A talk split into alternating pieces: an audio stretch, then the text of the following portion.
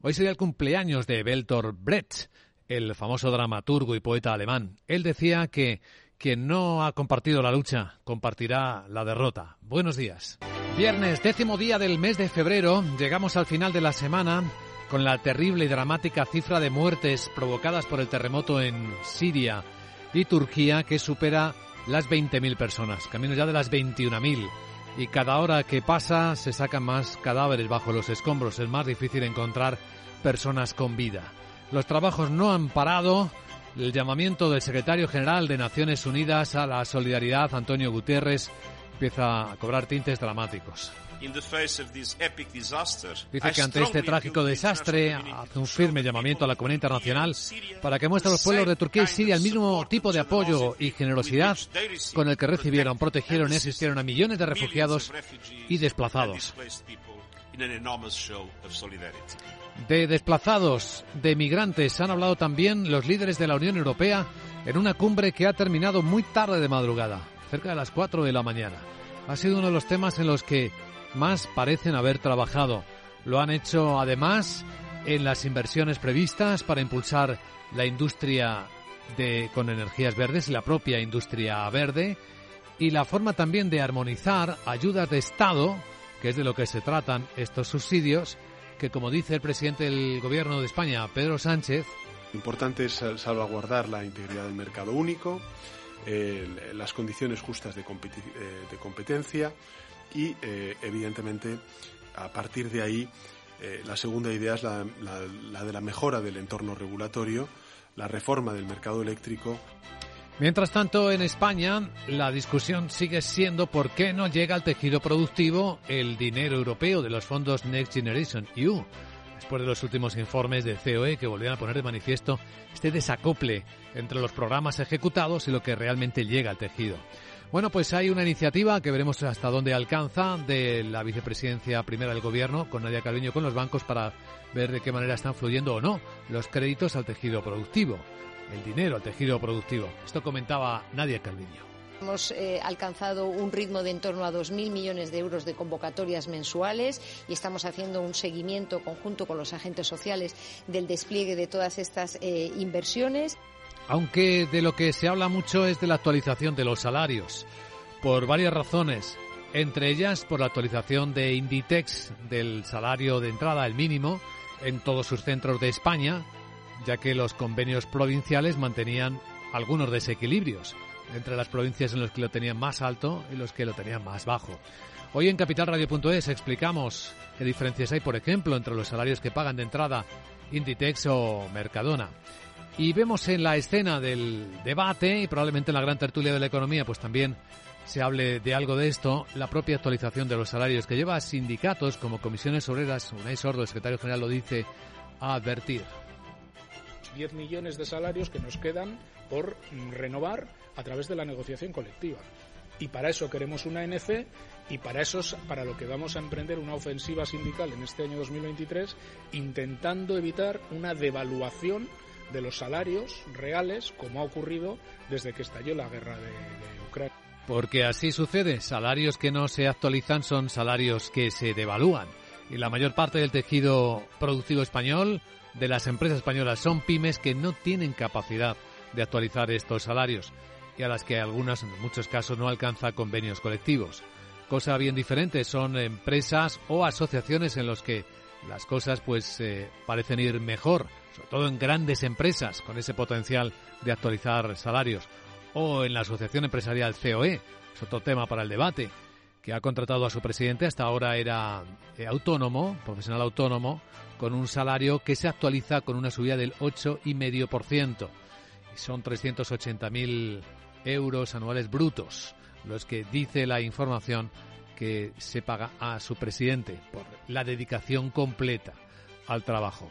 Hoy en la gran tertulia de la economía nos van a acompañar en Capital Radio para comentar estas historias Gonzalo Garnica, consultor empresarial, editor, Manuel Romera, director del sector financiero del Instituto de Empresa y Hermenegildo Altozano, abogado.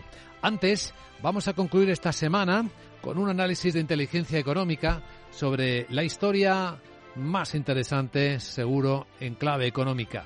La batalla de los chatbots con inteligencia artificial Xavier Trías, socio de EY, responsable de tecnología en consultoría y turismo, nos ayudará con este análisis a poner en la escena las tensiones y la carrera desatada con los famosos chatbots de inteligencia artificial.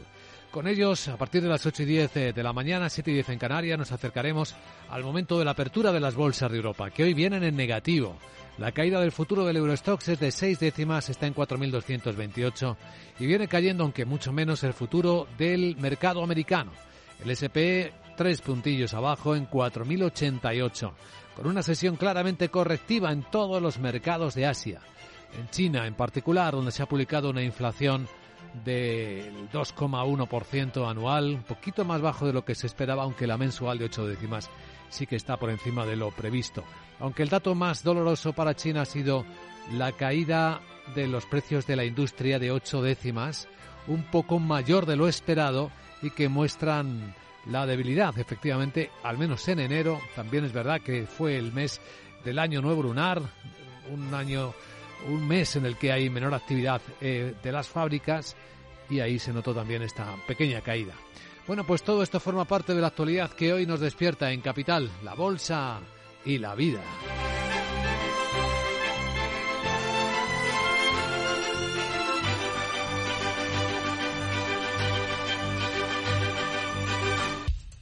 Capital, la bolsa y la vida, con Luis Vicente Muñoz.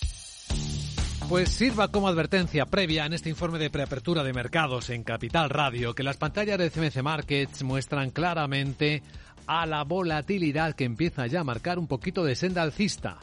La tenemos rozando los 22 puntos, medida en términos del VIX, del índice del miedo, como también se le conoce. El nivel todavía es bajo, pero viene de 19, es decir, es una pequeña subida que advierte de cómo está empezando a subir un poco, ya se extiende la sensación de riesgo en los mercados de todo el mundo. Hoy viernes tenemos el color rojo dominante.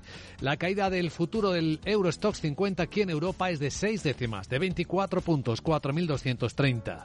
El futuro americano no cae tanto, ni una décima, tres puntos y medio está el SP en 4.088 aunque también, como vemos, están cayendo los mercados de Asia. Enseguida nos ocupamos de ellos. Sandra Torrecillas, buenos días. Buenos días. Los inversores están vigilando lo que sucedió ayer en Wall Street, sobre todo en el mercado de bonos. El Tesoro subastó activos a 30 años y la demanda fue mucho más débil de lo esperado, con un ratio de cobertura de 2,25 veces, el más bajo desde el mes de diciembre. Y los analistas como Robert Shane eh, señalan que en el mercado de bonos estamos viendo cómo llevan la delantera con la curva de tipos invertida. Dice que los tipos a corto plazo siguen subiendo y los tipos a largos siguen invertidos. Y hoy hemos visto una inversión de unos 64 puntos básicos en el spread de 2 a 10 años. Y eso no es bueno de cara al futuro. Es una luz roja intermitente de recesión, potencialmente inminente. Los mercados tratan de digerir que la Red Fed podría tener que continuar este camino de halcones aún más allá de 2023. El rendimiento del bono a 10 años subió hasta el 3,66% y el de los activos a dos años repuntó hasta el 4,51%. En cuanto a referencias macro, hoy nos vamos a fijar en el Reino Unido, donde vamos a conocer el primer cálculo del PIB del último trimestre del año pasado, que podría confirmar que el país entró en recesión, ya que en los tres meses anteriores bajó un 0,3%.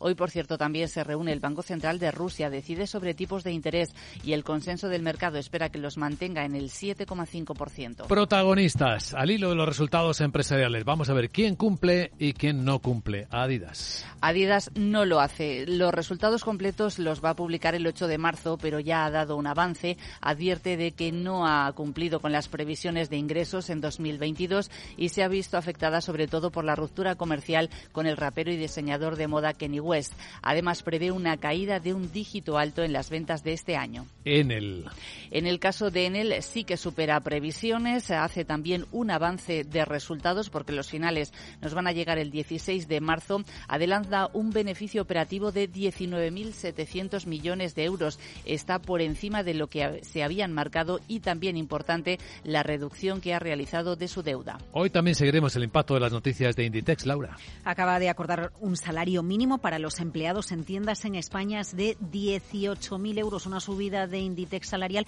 que se ha acordado con sindicatos. 18.000 euros al año brutos para quienes no alcancen los 18 meses de antigüedad y de esta manera se cumple lo que pedían trabajadores y sindicatos, igualar el salario inicial en tienda en toda España porque diferían según la provincia. Entre 18 meses y 4 años el salario sube a 20.000 euros. Si superas los 4 años en la empresa, el salario de partida eh, supera los 22.000 euros brutos, cantidades a las que hay que añadir conceptos como variables, comisiones o, o, por ejemplo, trabajar en los festivos. Comisiones suben al 1,4% eh, y eh, se aplican otras medidas, como por ejemplo abonar 450 euros por nacimiento de hijo o 170 euros al mes por ayuda de guardería y comedor. El acuerdo va a estar vigente tres años y cada año se revisará con el IPC. ¿Alguien más? Pues eh, Repsol, eh, porque su presidente Antonio Brufau, que el próximo mes cumple 75 años, ha decidido no jubilarse y pedir la reelección como presidente de la compañía, según fuentes que cita